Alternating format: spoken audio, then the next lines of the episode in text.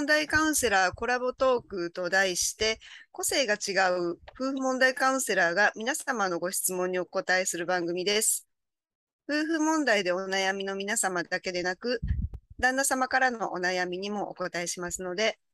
ご質問などいただけると嬉しいです。皆さん、こんにちは。夫婦カウンセラーの勝山由香子です。夫婦問題カウンセラーコラボトークと題して、個性の違う問題カウンセラーがテーマについてそれぞれの考えをお話ししていく番組です。本日もご視聴ありがとうございます。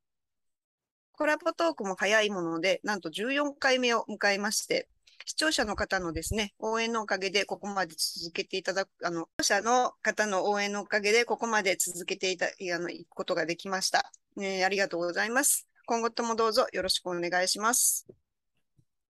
さて、それではいつものようにですね、カウンセラーの相原めぐみさんと本川敦子さんと一緒にいろいろとお話をしていきたいと思います。それではお二方よろしくお願いします。こんにちは。子育て期の夫婦問題カウンセラー相原めぐみです。どうぞよろしくお願いします。お願いします。こんにちは。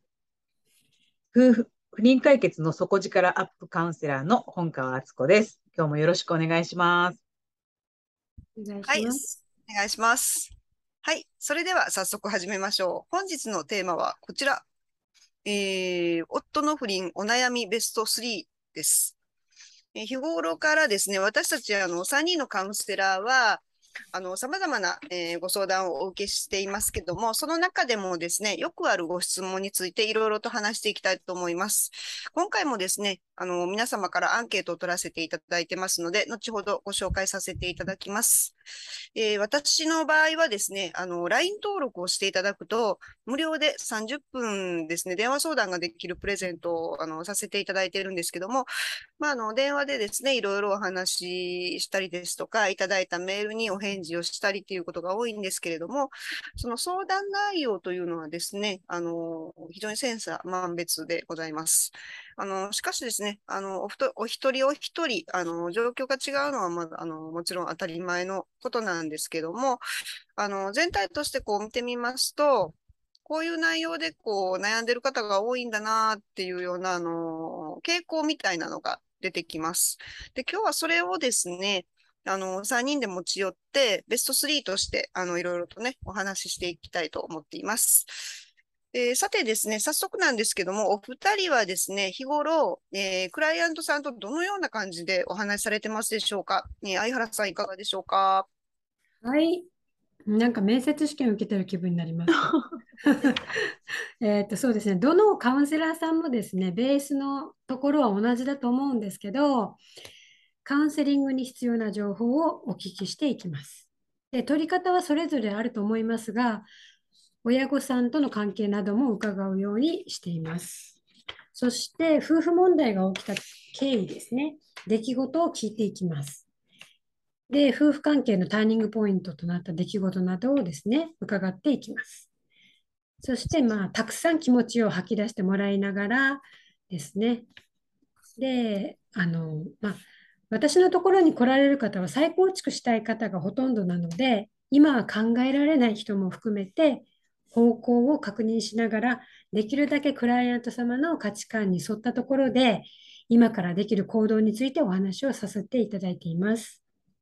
1回目はこんな感じになりますけれども、継続になるとですね、えーと、前回のセッションで気づいた課題を意識してどう変化したのか、できなかったならなぜできなかったのか、クライアント様とその理由について掘り下げていきます。で、捉え方を変えることで楽になったり、お互いを縛らなくなったり、まあ、夫婦関係が改善できるヒントなど、あの私結構仏教のお話とかあの好きであの聞いたりするんですけど、まあ、仏教的な考え方だとだったりあの、まあ、いつもブログとかに瞑想とか書くんですけどマインドフルネスとかあと立ち直ることですね、レジリエンスの考え方などについてもあのお伝えしています。こんな感じです。はい、ありがとうございました。それでは本川さんはどうでしょうか？はい。クライアントさんとどんな感じで話してるんですか？っていうことやったんですけど、お気持ちとしては、もう本当によくここまで、ここに相談という形で来てくださったなっていう勇気をね、称えるというか、もう両手を広げて、あの大きく包んであげる気持ちにで迎えております。やっぱりカウンセリングって、まだ世間で、世間、世間ではあの敷居が高いっていうところにね、もう悩んで悩んでも、ここしかないかもっていう形で来られたっていう、その一歩の勇気と行動っていうのは、一つの勝利というか、それがあれば解決に変えますよっていう気持ちで私もいます。で、まあ、カウンセリングをね、何するかっていうのをちょっとあまり細かく答えるというよりは、あの、まあ、現状もちろんお伺いしますけども、やっぱ皆さんね、どうしても初対面は緊張しまして、こう取り乱さないようにって頑張られるんですけども、やっぱ現状を話していく中で自然と感情、その時どんだけ悔しかったかとかね、悲しかったかって出してくださいますし、まず、あの、相談者さんが言ってる発言、気持ち、感情には本当に間違いは、間違いとか正解とかないんで、あなたの価値観をね、そのままも安心してお話しくださいっていう思いであの聞いております。落ち着いてやっとね、こう本題というかね、入れると思ってますので、カウンセリング自体は、あの、なんかノウハウとかを、ね、伝えるとかでは あのないんですよね。もちろんアドバイスはあります。まず本当に私たちっていうのは本当いろんなメガネをかけて、あの生きているわけなんですよね。そのメガネがまず、なんか壊れてないかな、ちょっと比喩的な表現であれなんですけど、今のメガネが壊れてないかな、ひびが入ってないかな、曇りが拭き取ってみたらどうかなっていう、あの、本当の現状っていうのをね、こう、見ていくっていうところにちょっと焦点を当ててるんですけども、大体そのリアルな現状を見たときとか、そのメガネ自体にちょっと悩みの、ね、問題とかがあったりするからです。で、あとは私、大体いろんな質問って言っても別にあの面接じゃなくて、あの、これはどういうふうに考えたからなんですか？とかね、あの質問してるので、そういう中でも、あの、本当に何が質問、あ不安なのかとか、何が悲しいのかっていうところを見ていくっていうのがあります。はい、で、そういうことで、ことでね、今自分が何ができるかなっていうことを決めて、あとは計画を立てていきます。あとは、ま対面の方ですと、あの椅子とかね、フロアがあるので、体を使ったワークとか、体で感情を感じるようなワーク、逆に感情をこう切り離すワークみたいなのもしています。やっぱり言葉よりも体で感じるっていうところ私のカウンセリングとかで使うこともあるので、そんなこともしております。はい、ありがとうございました。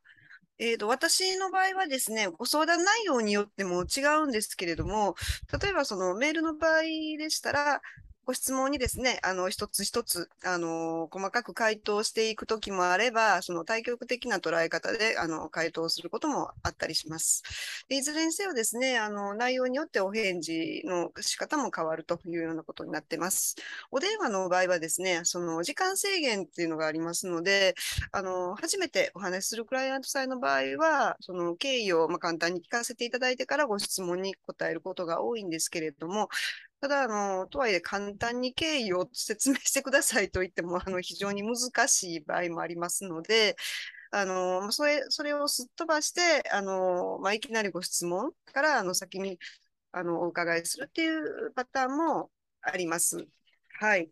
で、あとですね、えっと、電話だから言えますけどっていうような方も中にはおられまして、あの、やっぱり対面だけではなくてですね、電話相談にもいいところがあるんじゃないかなと、あの、今思っています。あと、そうですね、あの、男性の方からも、あの、ご相談をいただくんですけども、あの、こういう夫婦の問題はですね、あくまで私の考え方なんですが、あの、性別はあまり関係なくですね、同じ悩みを持っておられますし、あの、対処方法もですね、性別によって大きな差はないと考えています。ですから、あの、男女関係なくね、あの、同じようにお話しさせていただいてます。ですから、あの、私のブログですとか、インスタとか、まあ、ツイッターなどですですね、あの、いろいろ発信をさせていただいてるんですけども、あの、夫がっていう表現をね、あの、してるところがたくさんあります。これはまあ私が、あの、妻だからっていう理由が大きいんですけども、あの、そういう夫と表現しているところは、例えば妻が、あるいはパートナーがというような言葉に置き換えて読んでいただくと、あの、わかりやすいと思います。はい。えー、さてですね、あのー、今回も、えー、皆様からですね、アンケートを募集いたしました。あの、いつもですね、アンケートに答えてくださる皆様には、あの、真剣にね、考えていただいて、あの、すごく丁寧にね、あの、書いてくださって、あの、私たちもとても嬉しいです。あの、貴重なご意見、ありがとうございます。で、あの、まあ、こういうアンケートを、あの、毎回実施させていただくんですけども、例えばその、YouTube 動画ですとかね、いろいろなサイトで、あの、よく見かけるようなものの中にはね、あの、私たち妻への、まあ、例えば、ちょっと一方的な意見であったりとかね、中には、まあ、あの、ちょっと微妙に押し付けのような内容とかも、あの、あったりですね、そういうのがよく、ちょっと見かけられるものもあるんですけども、あの、でもですね、このアンケート結果については、そのパートナーに不倫をされた方の、まあ、実際の声だということなんですね。で、これがとてもその大事なことで、視聴者のその皆様にその聞いていただくことでね、あの、私この考えは共感できるわとか、こういう考え方があったのねとか、そういうあの、取り入れてみようであるとか、あのー、そういうね、いろんなことをその考えていただける機会になれば、あの、私たちもとっても嬉しいなと思います。はい。さて、それではですね、あの、アンケートの結果の発表をしていきます。今回もですね、ツイッター投票を実施しました。で、こちらの質問はですね、一番最初にパートナーの不倫を、の、不倫の悩みを相談したのは、えー、どこですかと、相談先をちょっと、えー、お伺いしました。で、えー、っと、4択にしまして、えー、1つ目が、えー、カウンセラー、修行、探偵などの専門家。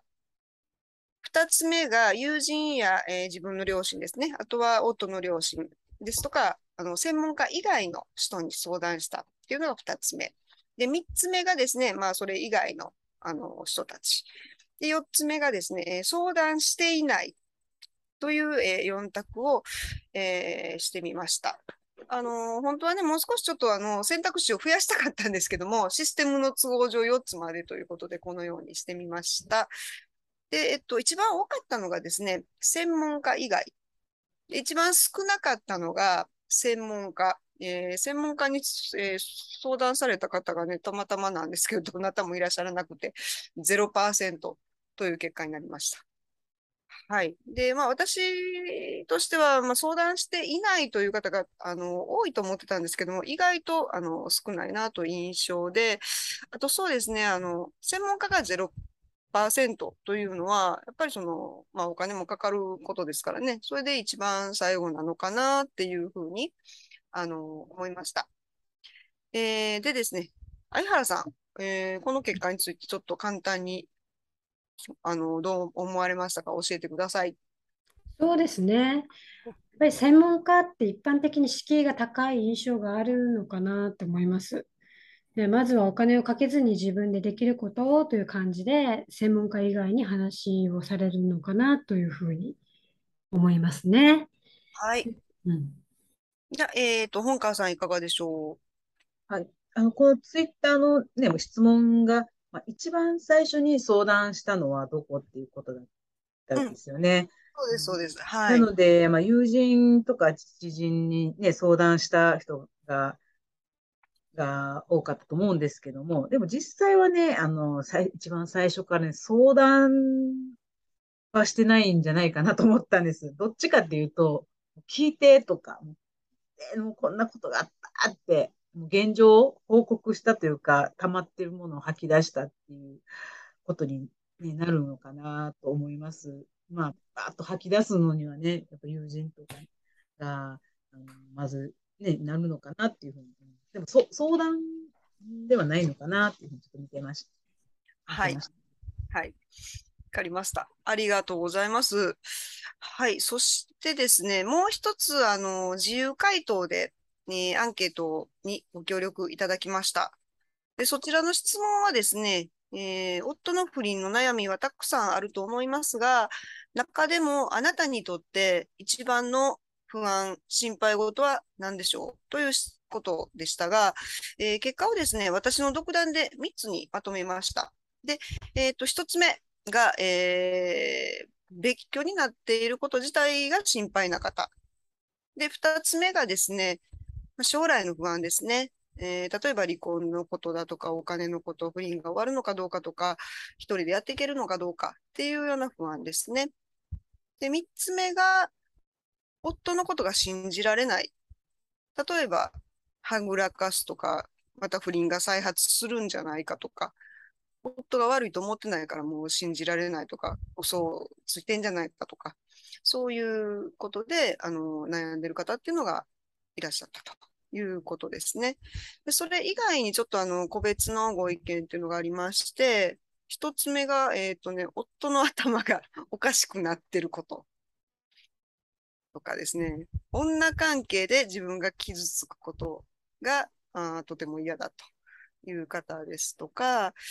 とはですね、どうやったら夫が反省して悪いことをしたと自覚してくれるんだろうかと。そのためには、あのどういうことをしたら効果的なのか悩んでいる。っていうような回答をね、あの、皆様からいただきました。えー、相原さん、まあ、あのね、このようなあの皆様の気持ちなんですけども、どう思われましたか？そうですね。どれもよくわかります。大きく将来の不安。夫を信用できなくなってるから、まあ、その頼ることができないから不安なんですよね。はい。それでは、えー、本川さんいかがでしたでしょうか？はい。まあ、どれもそうだよね。そそういうの分かるわっていう内容なんですけども、うん、やっぱ注意したいなと思ったのは、やっぱ悩んでる最中って、本当にね、あれも、あんなことも不安、こんなことも不安って、やっぱすごく膨らみ、不安っていうものがこう膨らみがちなんですね。実態が見えないだけに。で、逆にそれが不安をね、引き寄せてる自分に、状態でもあるので、こう一個一個分解していくっていう視点、すごく大事だと思ってます。であと、不安の中に夫を信じられないことって書いてあるんですけど、それが不安って書いてあるんですが、もうね、ふ問題の解決のためにね、夫を信じるっていうことは、あの、必要ないと私は思ってます。あの、一番悩んでも無駄。その、夫っていう、こう、得体の知れないものを、こう、信じていくことが必要かっていうと、必要でもなない。そこに悩むのはすごく無駄だなって思ってます。でも、あの、陥りやすいんですよね。あの、夫が不倫してますから、夫が何々だから不安だとか、ネットが何々だから困ってるって言いたくなりますからね。はい。いいんです。その状態でもうカウンセリング来てください。それでもう見るべき不安は何かをあのカウンセリングでね、分解していきましょう。はい、ありがとうございました。えっ、ー、と、そうですね。この回答から、あの、私が考えて、考えていきたいことはですね、あの、仮にね、夫の不倫が終わったら、これ解決する内容なのかどうかっていうことをちょっと一度考えてみていただきたいんですね。で、別居というのはもう明らかにその不倫がトリガーになっているって考えられますし、夫を信じられないっていうのも不倫がトリガーになって、まあ原因として不倫が考えられるということでいいと思うんですね。ただ、その将来の不安っていうものはですね、あの、仮に夫の不倫が終わったとしたら、改善されるのだろうかっていうことなんですね。で、離婚の心配であるとか、お金の心配であるとか、一人になってしまう心配っていうのは、その、夫が不倫をしていてもしていなくても、どっちしろ不安になってしまうものだと私は考えています。ですから、その考え方としては、その夫がいなか、なくなったらどうしようとか、夫がいなかったらどうしようっていうことよりも、その夫がいない場合ですね、どう対策していくかということを常々考えておくということに、ポイントを置くことの方が私は大事だと思っています。で、夫だってその、ね、例えばその仮に不倫をやめたとしても、例えば明日交通事故でいなくなっちゃうとかね、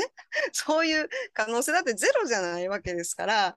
その、夫がいなくなったらどうしようっておろおろするのじゃなくて、まあ、いなくなった時に、じゃあ、こう、できるように考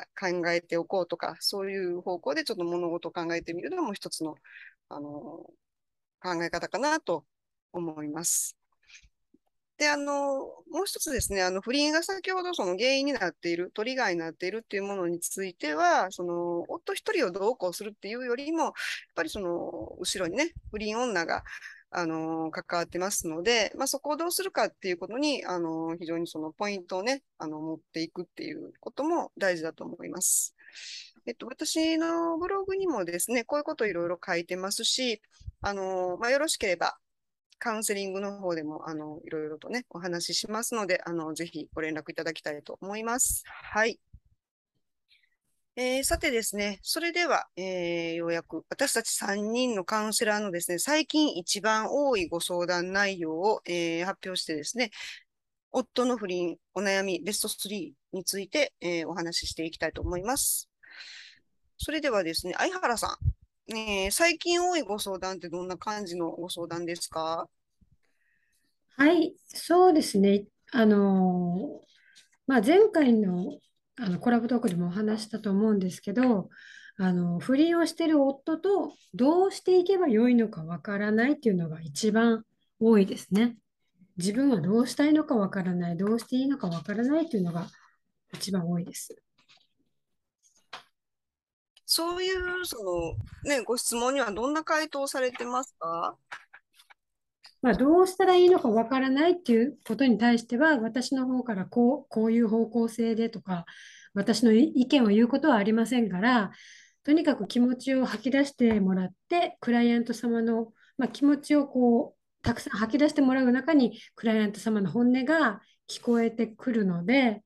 まあそこをですね、そうすることで、あ、今こういうふうにあなたは思っているんですねっていうふうに返して、あの、気づかれていきますし、そしたらじゃあその方向で、まあ、クライアント様が、あの、その方向であの考えていきますか？っていうような感じでですね、それでまあ、クライアント様がそれ以外で気づいてないところとかですね、必要なことなどをあのお伝えしていきます。で、1回のカウン単発のカウンセリングでは、まあ、こんな感じの流れですね。はい、ありがとうございました。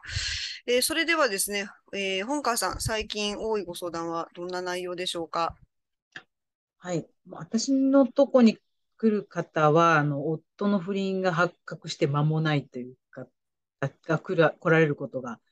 多いですね。なので、つまり、あの、まあ、言ってみたら人生の事件が始まったところで、不安と疑問がいっぱいの状態。なので、皆さんいろいろネットとか検索されてきはるんだと思うんですけど、あの、調査っていうのは、ものはした方がいいんですかね、とか、まあ、あとはもうシンプルに元の顔をね、また見ると辛い気持ちになる、その気持ちをどうしたらいいのかとか、私はこのままでいいのでしょうかっていうような不安とか疑問っていう感じが多いですね。うん、そういうそのご相談にはどういう回答なさいますか？そうですね。回答、まあ、一問一答みたいな回答はしないんですけども、逆にこちらからそのあなたが聞いてきた意図みたいなの あのお伺いちょっとねするようにしているんです。例えばまあその調査した方がいいとかそういうことにかに対してもですねあのそう考えるようになった背景っていうかなぜした方がいいのかしない方がいいのかって悩んでるの背景とか、本当はこうしたいと気がついてない本音みたいなところだったり、あとはあカウンセラーにこう背中を押してほしいんだなっていうだけの場合のこともあります。それがね、こう、あの、相談者さんが喋る言葉だけだと、その部分も隠れてしまってるので、そういうものを、まあ、あの、こちらからこう、伺っていくんですけども、で、どうしてもこう悩んでる時って、まあ、もちろん不倫の事件で心に余裕がないですから、そういう時ってね、こう、A だったら B ですよねとか、C だったら D ですよね。そうだよねみたいなことばっかり考えるんですよね。なんか正解探しみたいな。まあ、そういう仕方ないんで、カウンセリングは、その、あなたの、まあ、心にこう余裕を持てるもう大事な時間と考えてるんで、こちらの問いに相談者さんに考えてもらうっていうその過程がすごく大事です。でまあ、目的や意図がはっきりすると、やっぱり解決の行動を起こしていくモチベーションとか気持ちが早いですからね。あと、まあ考え方が、自体がガラッと変わると、あの、不安だったものがパッと切り替わることもあります。はいまあ、場合によってはね、こんな事例もありましたよとか、参考になりそうな視点はお伝えはしますけどね。はい。はい。はい、ありがとうございました。二人ともありがとうございました。えっと、私のご相談の中で多いのがですね、あの、とにかく主語が夫という内容でですね、まあ、例えばその、夫、夫がこう言ってきたんですけどとか、夫からこんなことされたんですけどとか、夫をどうにかしたいんですけどとか、夫のこう、こう、こういうところがっていうような、こう、ね、お悩みがすごく多いですね。で、その中でも、まあ一番よくあるご質問っていうのは、夫が戻ってくるにはどうしたらいいですかっていう内容なんですね。で、まあ、この内容も、その、不倫をされた方全員がね、まあ、一度はその、ちょっと考えたことがあるんじゃないかなっていうような内容だと思うんですけども、あの、私のない場合はですね、私の場合は、あの、こういうふうにお答えします。その、例えばですね、夫を取り戻す方法があるよって言って、こう、あなたがどこかで聞いてきたとします。で、その方法がですね、あなたが本当にやりたい、もしくはその違和感なくできるような内容であれば、まあ問題にはならないんですけども、本当はそんなことやりたくないんだけど、夫を取り戻せるならやりましょうっていう,、えー、いう感じでですね、あの、無理やりやり続けるとか、違和感を持ちながらずっとそれを続けるっていうのは、まあ、意味がないんじゃないかっていうことなんですね。で、っていうのは、その違和感のある方法で、仮にまあ夫が戻ってきたとしても、その違和感はずっと続くわけです。で、そうなると、あなたは一生すっきりしませんし、なんでやら、やりたくないことをやんなきゃいけないのかっていうことになってね。で、またその不満がどんどんどんどん溜まっていくわけです。ですから、その、夫を取り戻す方法を違和感を持ちながら続けているのであれば、おかしいと気づいて疑問を持って、そしてその自分の胸にね、スッと落ちる方法をどれなんだっていうのをそのカットトライして、あの、まあ、やっていくっていうことが私は大事かなと思っていますと。まあ、このような内容でね、あの、皆さんにお伝えすることが多いです。はい。というわけでですね、えっ、ー、と、これで3人の、えー、カウンセラーのですね、えーえー、ご相談内容ベスト3というのが、まあ、あの、出揃ってまいりましたけども、まあ、皆さんはね、あの、視聴者の皆さんは、あの、どう思われたでしょうか。ということで、えー、っと、そろそろ、ね、エンディングのお時間になりました。えー、3人のですね、えー、コラボトークはいかがでしたでしょうか？えー、本日の感想をお願いします。相原さん、どうぞ。はい。あ今回も興味深い内容でしたね。はい。私も楽しみました。ありがとうございました。はい。では、本川さん、どうぞ。はい。ね、夫の不倫なんてね、本当不安や心配は出てくるのは、まあ、本当当然です。でも、まあ、しっかりそこにね、真剣に悩むあなたの姿勢、あなたの人生は絶対プラスになって、改革になるよっていうのは私は自信を持って言います。そうやってこう悩めるね、女性っていうのは本当強いですし、AAO っていう感じで笑ってエールを送っておりますので、待ってますからね。はい、エール送ってますから私たちよろしくお願いします。はい、ありがとうございました。あの、今回のアンケートはですね、質問がシンプルだったので、まあ、ちょっと心配してたんですけども、それでも、あの、皆さんのね、いろいろなそのお話を聞かせていただくことができました。あの、パートナーの不倫で悩んでいる方、あの、ぜひ参考にしていただきたいと思います。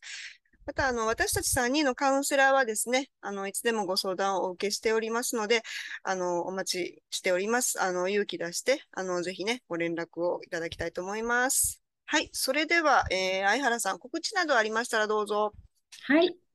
えー、私の LINE 公式にご登録していただくと、3つのプレゼントのうち好きなものを差し上げています。プレゼント1、夫婦関係が良くなる8つのヒント。プレゼント2、産後クライシスを乗り越える4つのステップ。プレゼント3、生まれ順旦那様の円満ポイント、地雷ポイントを差し上げています。概要欄リンクから、えー、ご登録いただけると嬉しいです。はい。それでは本川さん、えー、告知ありましたらどうぞ。はい。私も LINE 公式で友達追加のプレゼントがあります。あなたの夫婦関係の特徴丸分かりのメオトグラムです。50の質問に答えていただくことで、特徴がわかりますので、楽しんで答えてください。LINE の公式友達追加は YouTube 概要欄に記載してますので、お気軽に追加してください。お待ちしています。はい。それでは、えー、私も告知させていただきます。私の LINE 公式アカウントでは、不倫にまつわるいろいろな、えー、内容を発信しています。ブログ更新のお知らせや LINE 登録者様限定のお知らせなどもございます。ご登録いただいた方には、プレゼントといたしまして、不倫相手や不倫したパートナーとの話し合い時の心得5つのポイントというですね、小冊子18ページを差し上げています。また、通常15分の無料電話相談をですね、30分に延長させていただいております。YouTube 概要欄にですね、記載してありますので、ぜひ、えー、ご登録をよろしくお願いします。さて、はい、えー、次回のですね、コラボトークは10月に、えー、公開予定です。ぜひね、あの、また楽しみにお待ちください。そして、コラボトークを、えー、お聞きいただいているリスナーの皆様からのですね、えー、ご意見、ご要望をお待ちいたしております。LINE 公式アカウントのメッセージや、えー、スタンド FM のレター、YouTube コメント欄までぜひお寄せください。詳しくは、え概要欄を見てくださいね。はい、え本日もご視聴いただきありがとうございました。それでは、はい、原めぐみと。本川敦子と。勝山優香子でした。次回もどうも、えー、お楽しみにありがとうございました。ありがとうございました。ありがとうございました。お願いします。ありがとうございました。